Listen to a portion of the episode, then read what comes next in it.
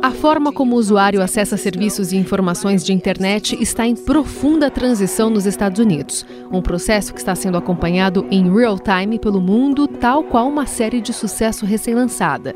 Cada capítulo provoca ódio e paixões. E todos são repercutidos em escala global. De que depois dessa decisão do FCC norte-americano derrubando a neutralidade da rede, as empresas de telefonia vão tentar fazer o mesmo aqui no Brasil para aumentar os seus lucros, mesmo sabendo que isso vai prejudicar em muito os consumidores brasileiros. O governo vai enfrentar essa questão, vai segurar o tranco. Deixamos claro junto ao Congresso Nacional que não vamos lhe enviar nenhum projeto alterando essa questão. A notícia de que a protagonista havia perdido o princípio da neutralidade na terra de Donald Trump foi provocada aqui pelo deputado federal Alessandro Molon, da Rede, relator do Marco Civil da Internet, em vigor desde 2014. Acabou pressionando uma posição oficial do governo brasileiro, feita pelo ministro da Ciência e Tecnologia, Gilberto Kassab. Os efeitos mais imediatos da medida, que agora permite que operadoras deem prioridade a algum cliente ou restringam o acesso a dados, são de concentração econômica. Se você privilegiar o interesse de um elemento do ecossistema, os outros vão ter claramente um prejuízo. Os outros citados por Luca Belli, pesquisador do Centro de Tecnologia e Sociedade da FGV, são aqueles que viraram grandes corporações graças à internet livre.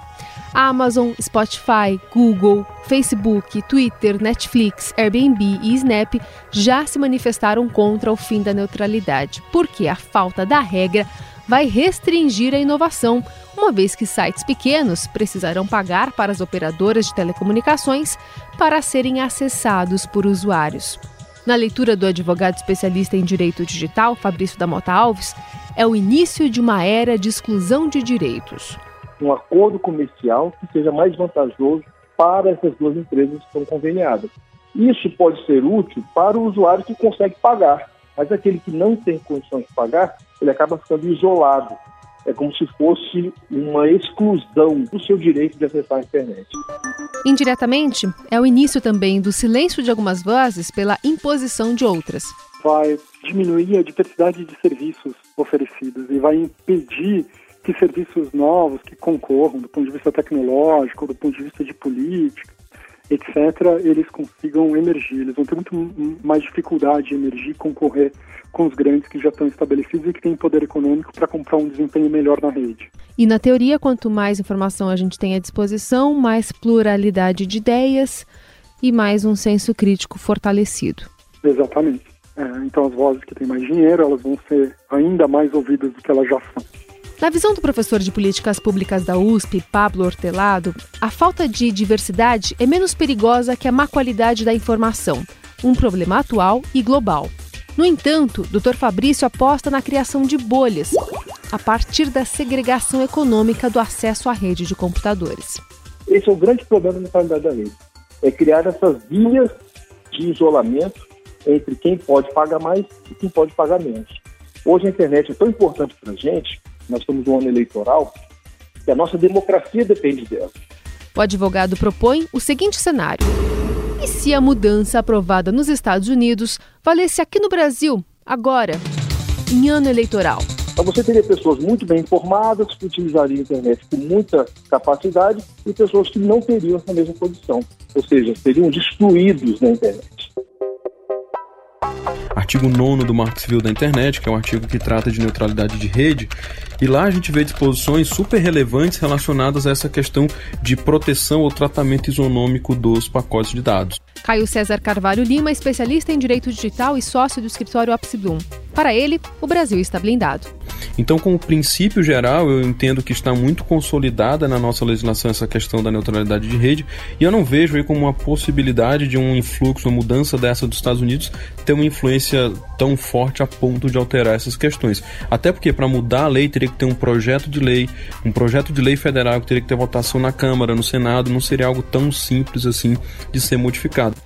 A legislação do Marco Civil da Internet estabelece princípios, garantias, direitos e deveres para o uso da rede mundial de computadores no Brasil, além de determinar as regras para a atuação do Estado em relação ao assunto. É, na prática, uma espécie de constituição da internet. O marco foi aprovado em 2014, regulamentado em 2016 e é elogiado por outros países. Isso não quer dizer que ainda assim não temos cá os nossos problemas. A internet é, eu acho, bem ruim, deixa muito a desejar. Eu tô fervendo por dentro de raiva, de nervoso. Acabou a franquia, diminuiu a velocidade, que na verdade nem tem velocidade nenhuma e atrapalha bastante. Você não consegue falar com ninguém, só com máquinas. Segundo o relator, deputado Alessandro Molon, há pressão para que o governo estude medidas para alterar a lei depois da aprovação da reforma da Previdência. E nós vamos oferecer a mais dura resistência a essa tentativa de mudança, que seria muito ruim para os consumidores brasileiros e só seria boa para aumentar os lucros das empresas de telefonia. Nós não aceitaremos isso.